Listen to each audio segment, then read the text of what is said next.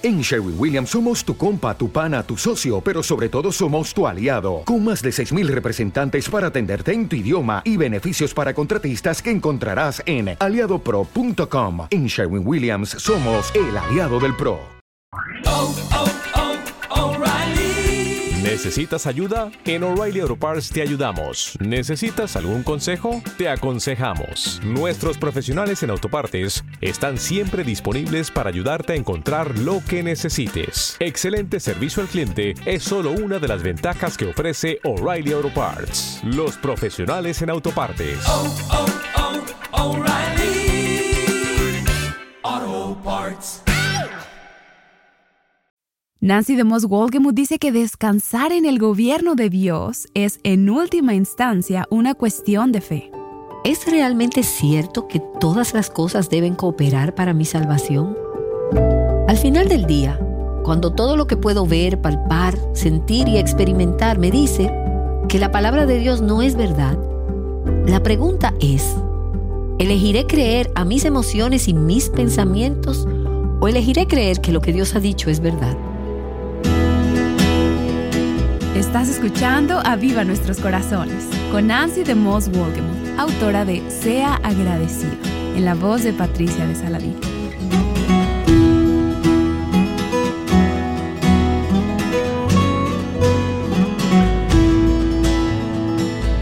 Todas acudimos a algo o a alguien en busca de consuelo, pero solo hay una auténtica fuente de verdadero consuelo.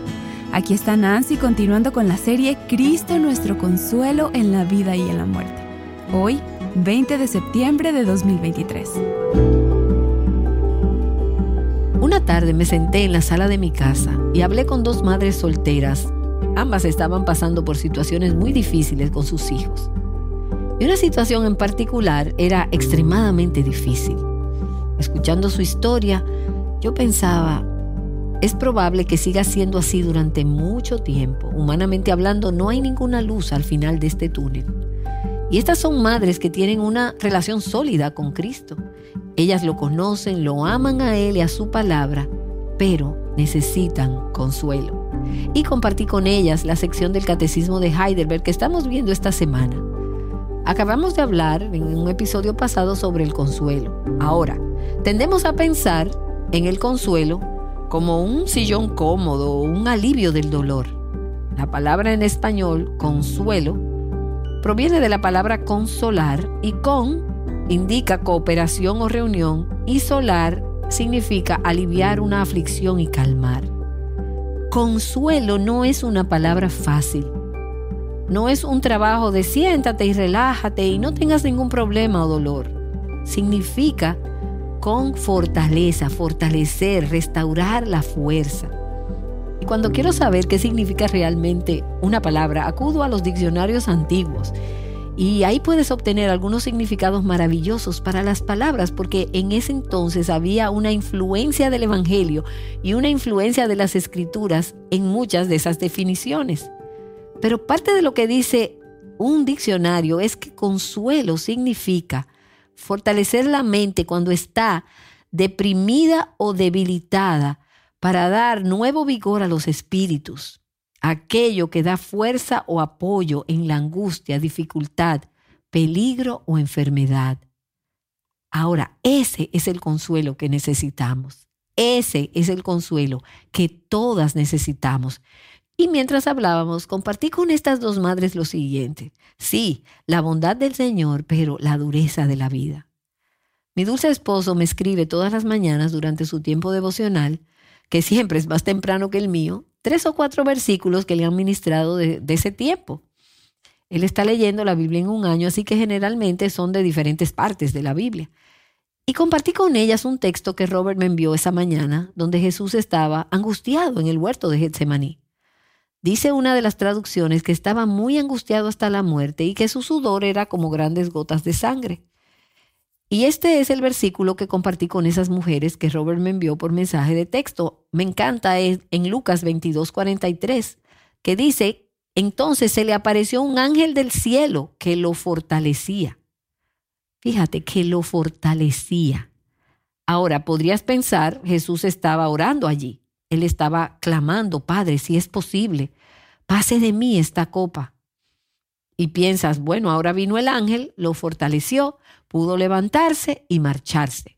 No, el siguiente versículo dice que él continuaba orando intensamente, sudando como grandes gotas de sangre.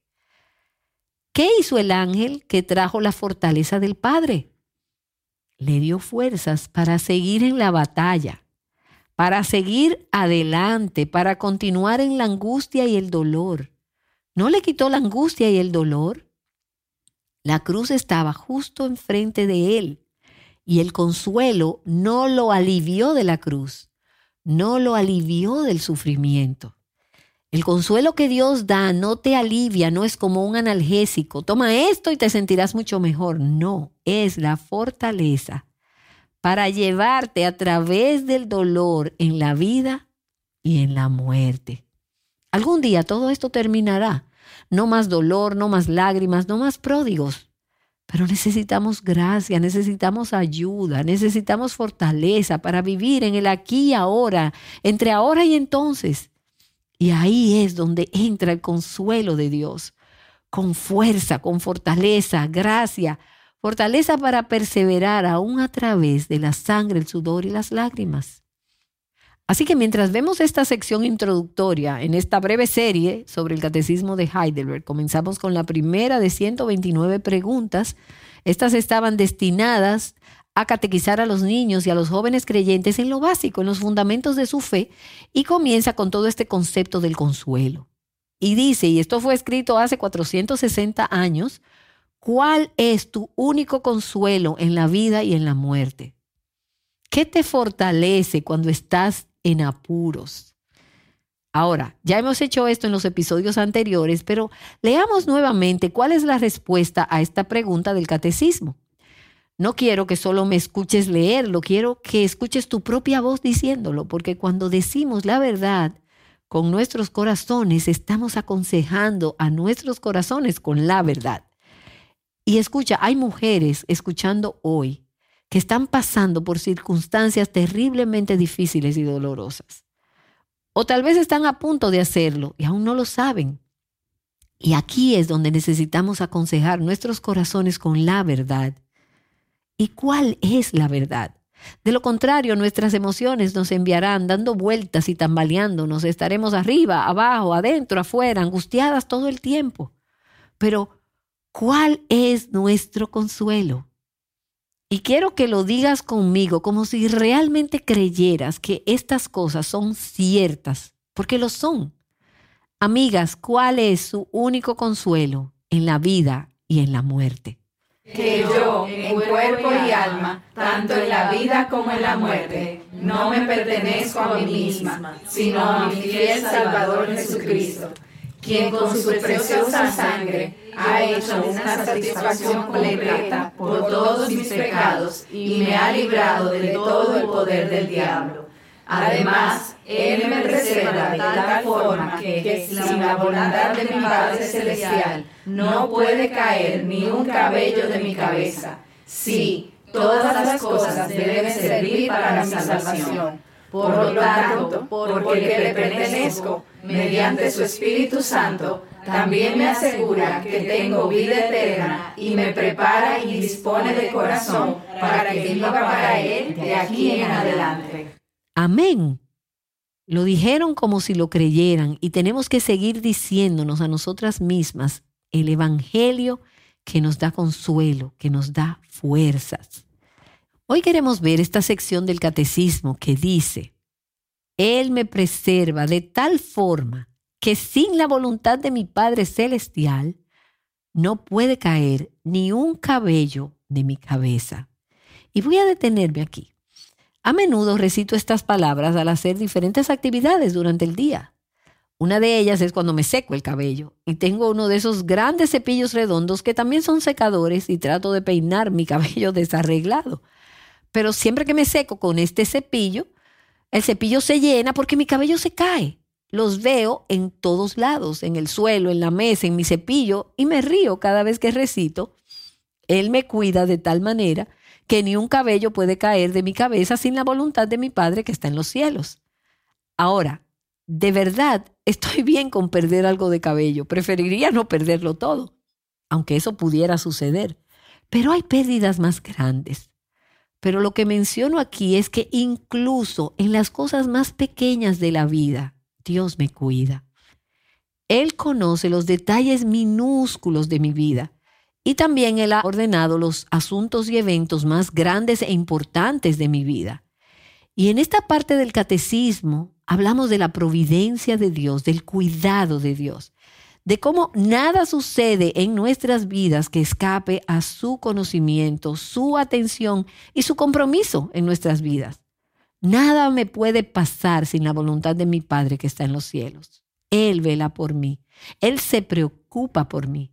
Él me preserva. Esa es la providencia de Dios.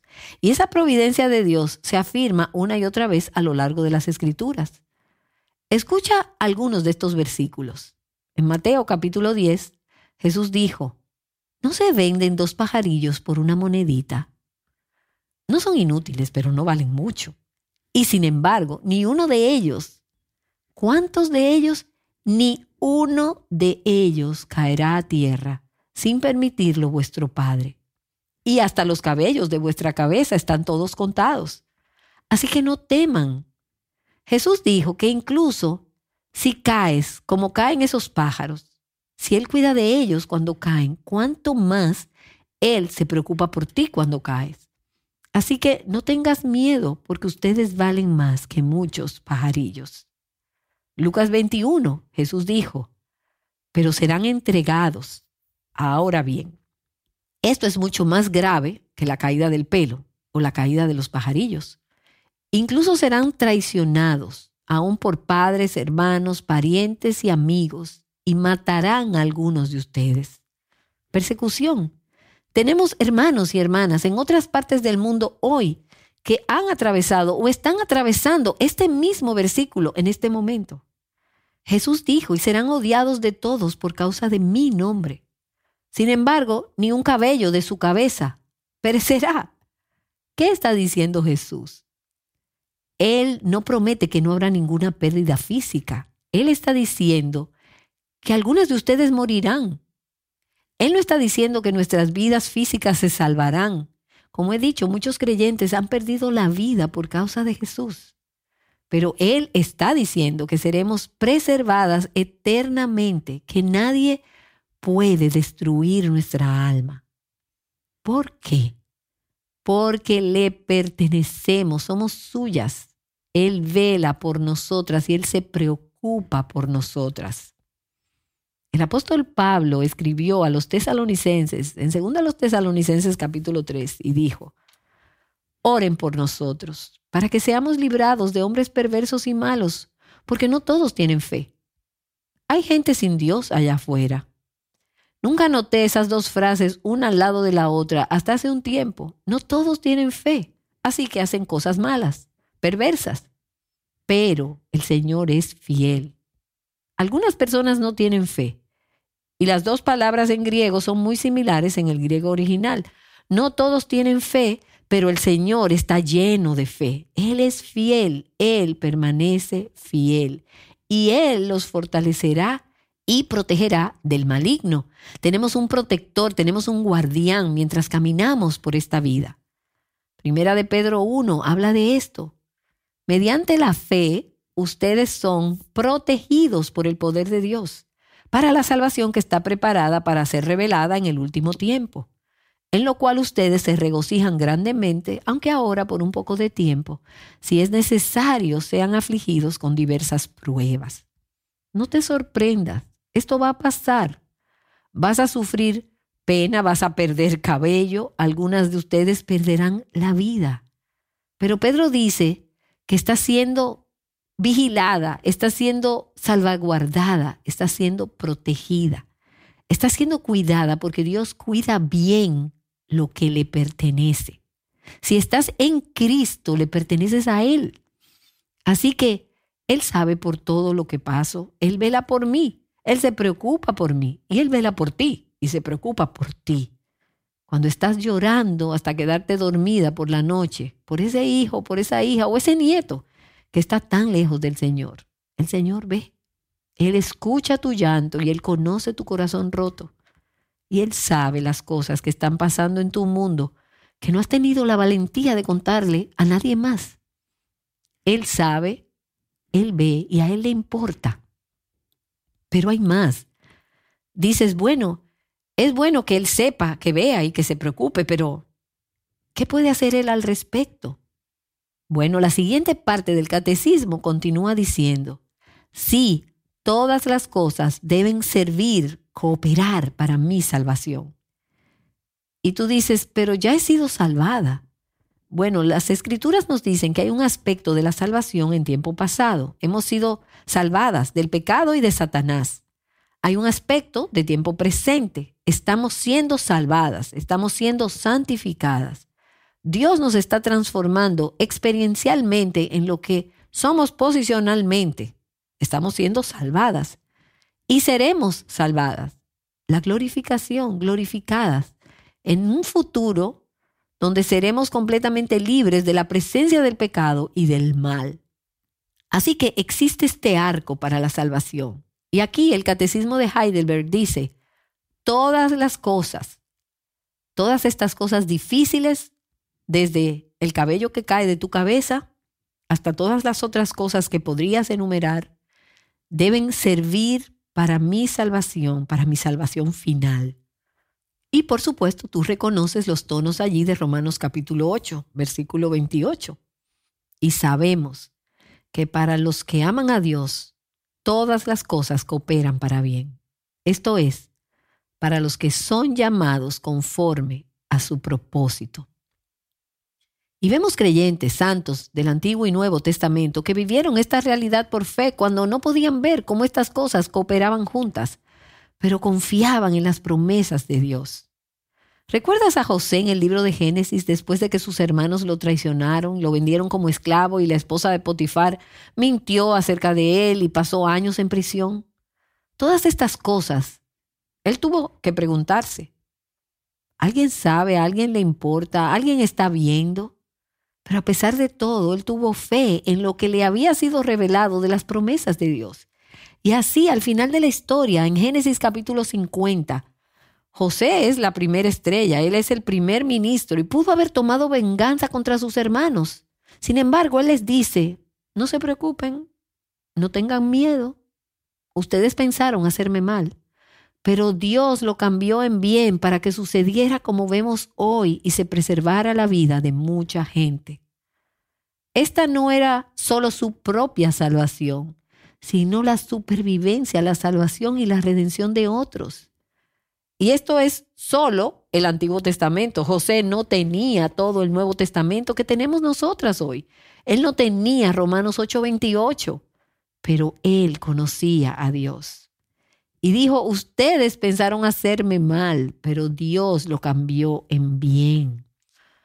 En Deuteronomio capítulo 8, Moisés le dice a los israelitas, él te condujo a través del inmenso y terrible desierto, con sus serpientes abrasadoras y escorpiones, tierra sedienta, donde no había agua. Y esto es algo difícil que está sucediendo. Él sacó para ti agua de la roca de pedernal. En el desierto te alimentó con el maná para humillarte y probarte y para finalmente hacerte bien. Recuerda que cuando estés pasando por los escorpiones, las serpientes y la tierra sedienta donde no hay agua, en ese desierto grande y terrible, así es un día malo y terrible. Recuerda esa frase para finalmente hacerte bien. Todas las cosas deben servir para mi salvación. En Jeremías capítulo 24, los israelitas fueron enviados como exiliados a Babilonia. Pero Dios dijo, pondré mis ojos sobre ellos para bien, y los traeré de nuevo a esta tierra. Los edificaré y no los derribaré, los plantaré y no los arrancaré. Les daré un corazón para que me conozcan, porque yo soy el Señor, y ellos serán mi pueblo, y yo seré su Dios, pues volverán a mí de todo corazón. Y eso es lo bueno que sale de todo esto, de las dificultades. En 2 los Corintios, en el capítulo 4, Dice, por tanto, no desfallecemos, no desmayamos. Antes bien, aunque nuestro hombre exterior va decayendo, sin embargo, nuestro hombre interior se renueva de día en día, pues esta aflicción leve y pasajera nos produce un eterno peso de gloria que sobrepasa toda comparación. Y los problemas parecen tan pesados, parecen tan largos, pero la palabra de Dios dice, sí, es posible que te sientas así ahora, pero reajusta tu pensamiento y date cuenta de que esos problemas están produciendo en ti y para ti un peso de gloria mucho más eterno e incomparable. Y Pablo dice en Filipenses 1, porque sé que esto resultará en mi liberación mediante las oraciones de ustedes y la provisión del Espíritu de Jesucristo. Hebreos 12, he estado estudiando Hebreos en estas últimas semanas. Él dice, es para su corrección que sufren sé fuerte, sé fortalecida, pero Él, Dios, nos disciplina para nuestro bien, para que participemos de su santidad. Al presente ninguna disciplina parece ser causa de gozo, sino de tristeza. Sin embargo, a los que han sido ejercitados por medio de ella, les da después fruto apacible de justicia. Tenemos que aprender a vivir para el más adelante y al final prosperaremos él nos traerá ese eterno peso de gloria. Todas las cosas deben servir, cooperar para mi salvación, dice el catecismo. Ahora, solo quiero detenerme por un momento en ese todas las cosas. Y quiero poner un signo de interrogación ahí. Todas las cosas. Todas las cosas. En marzo pasado fue el segundo aniversario del diagnóstico de cáncer de Robert. Y para mí fue un momento dulce de reflexión sobre el viaje en el que Dios nos ha puesto. Robert dijo mientras hablábamos de esto hace unos meses, con mucho gusto volvería a pasar por todo esto para poder experimentar lo que Dios ha hecho en mi vida como resultado. Y pensé en eso y tomé esa oración y la puse en una publicación de Instagram que fue provocada por esa oración y esto es lo que escribí ese día en Instagram y quiero compartirlo con ustedes porque se relaciona con lo que estamos hablando aquí. Escribí, esta semana, hace dos años, justo cuando el COVID estaba comenzando, mi querido esposo fue diagnosticado con melanoma, el primero de dos cánceres ese año. Múltiples exámenes, biopsias, cirugías y tratamientos de quimioterapia más tarde. Robert ahora está en remisión completa y no podemos estar más agradecidos. No sabemos qué nos deparan los próximos dos años, no sabemos qué nos deparará el mañana, pero esto es lo que sí sabemos. Y luego enumeré estos puntos. Sabemos que Dios es bueno. Sabemos que Él nos ama. Sabemos que toda esta prueba ha sido para nuestro bien. Sabemos que necesitamos el fuego refinador para hacernos más como Jesús. Sabemos que Él no nos ha dejado solos en el fuego ni un momento. Sabemos que esta prueba ha brindado muchas oportunidades para compartir el amor de Jesús con los demás. Sabemos que no merecemos la misericordia que Él nos ha mostrado. Sabemos que su gracia ha sido suficiente para los desafíos de cada día. Sabemos que las oraciones y el aliento del pueblo de Dios son regalos dulces y poderosos. Sabemos que estamos profundamente agradecidos el uno por el otro y por la bendición de cada nuevo día de vida. Sabemos que nuestra esperanza no está en este mundo ni en la salud física, sino en Cristo y en el mundo venidero. Sabemos que nuestro gozo no depende de lo que nos sucede o nos rodea, sino de quien está en nosotros y con nosotros. Sabemos que cuando somos débiles, Él es fuerte. Sabemos que Él nunca nos dejará ni nos abandonará. Sabemos que Él nunca nos dará más de lo que podemos soportar. Sabemos que lo mejor está por venir Sabemos que no se debe temer a la muerte. Y finalmente sabemos que el cielo gobierna. Así que publiqué eso en Instagram y una mujer leyó esta publicación y me escribió para discrepar de lo que había dicho. Y me explicó que lo que había escrito es la forma en que ella solía creer en un momento de su vida, pero ya no. Ella ha pasado por una serie de pérdidas y de heridas terribles y se ha sentido traicionada por muchos en la iglesia y en el mundo cristiano. Y ella escribió, y voy a compartir solo un extracto de su comunicación conmigo, y dijo, las garantías, las comodidades y la teología en esa publicación no se sostienen y en cambio son una fuente de daño. No son en absoluto la realidad de lo que es la experiencia realmente vivida. No es más que dolor escuchar cuando el sufrimiento y la indiferencia es todo lo que la iglesia tiene para una gran parte de la gente. Si el cielo gobierna, es más discriminatorio y cruel que Hitler. Ahora, hay mucha gente que se siente así o algo similar. Así que es realmente cierto que Él me preserva de tal forma que sin la voluntad de mi Padre Celestial no puede caer ni un cabello de mi cabeza. ¿Es realmente cierto que todas las cosas deben cooperar para mi salvación? ¿O eso solo es cierto para algunas personas como Robert y yo? ¿Qué pasa con esta mujer que dice que no es para nada su experiencia y que el pensamiento de la providencia de Dios es doloroso y parece discriminatorio y cruel? Bueno, no tengo una respuesta completa para esas preguntas. Sé que hay tanto dolor y mal que es humanamente inexplicable, pero al final del día, la pregunta es, cuando todo lo que puedo ver, palpar, sentir y experimentar me dice que la palabra de Dios no es verdad, al menos no es verdad en mi caso, elegiré creer en mis emociones y mis pensamientos o elegiré creer que lo que Dios ha dicho es verdad. En el año 2018, la esposa del amado autor Randy Alcorn fue diagnosticada con cáncer de colon. Cuatro años después, ella se fue a casa para estar con el Señor. Randy a veces compartía extractos del diario de Nancy en sus actualizaciones de Karen Bridge. Y quiero leerles solo algunos de esos extractos que él publicó hacia el final del viaje de ella. Ella escribió, No sabemos lo que nos espera, ni los médicos tampoco. Y esta publicación fue como unos seis meses antes de que ella se fuera al cielo. Pero eso no es nada nuevo para ninguno de nosotros, ¿verdad?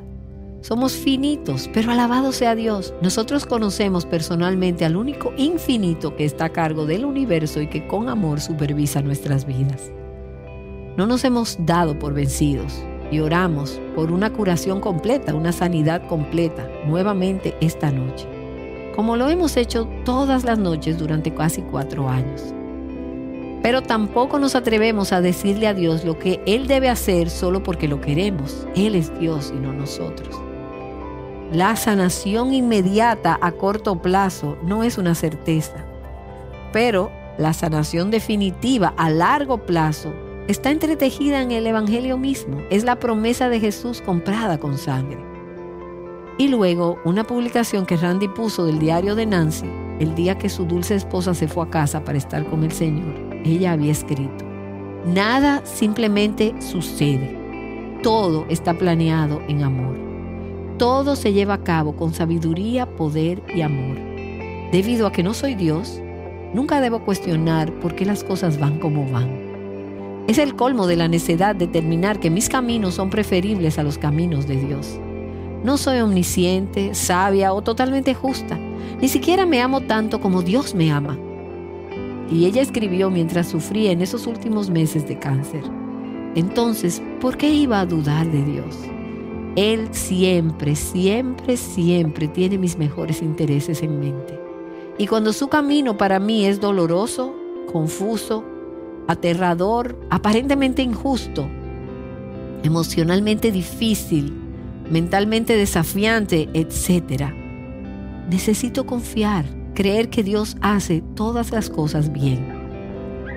Y ese es el legado de una mujer que sufre y ahora su afligido esposo, quien durante años nos ha enseñado tan bien a tantos de nosotros acerca de la bondad de Dios, de la providencia de Dios, de la soberanía de Dios, del amor de Dios, quien ahora está viviendo ese entendimiento de una manera nueva. Su mundo estaría completamente trastornado si no fuera por el hecho de que Él ha anclado su corazón a lo que hemos estado diciendo. ¿Cuál es tu único consuelo en la vida y en la muerte? Que Dios me preserva y a ti, de tal forma que, Sin la voluntad de mi Padre Celestial no puede caer ni un cabello de mi cabeza. Sí, todas las cosas, todas las cosas deben servir para mi salvación. Padre, estas son palabras que nos dan fuerza y consuelo, pero no son palabras fáciles. Y las cosas que nos hacen buscar este tipo de palabras son cosas difíciles. Oro por ti que escuchas este podcast o lees la transcripción. Oh Señor, podrías darnos fe para creer lo que no podemos ver y confiar en ti en lugar de en nosotras mismas. Saber que al final harás que todo esto sea para nuestro bien, para nuestra plenitud, para nuestra salvación y sobre todo para tu gloria. Lo pido en el nombre de Jesús.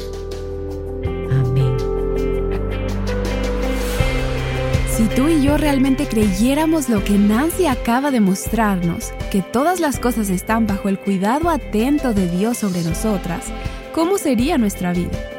Qué poderoso recordatorio. Y antes de continuar quisiera animarte a que adquieras la guía del estudio del libro El cielo gobierna. Esta está disponible en nuestra tienda virtual, así que puedes adquirirla visitando hoy a vivanuestroscorazones.com. El día de mañana en Aviva Nuestros Corazones, Nancy desarrollará para nosotras lo que significa que el Espíritu Santo me prepara y dispone de corazón para que viva para Él de aquí en adelante. Así que no te puedes perder el episodio de mañana. Te esperamos aquí en Aviva Nuestros Corazones. Llamándote a descansar bajo su cuidado atento y encontrar libertad, plenitud y abundancia en Cristo. Aviva nuestros corazones con Nancy de Moss Wolgemuth es un ministerio de alcance de Reviver Hearts.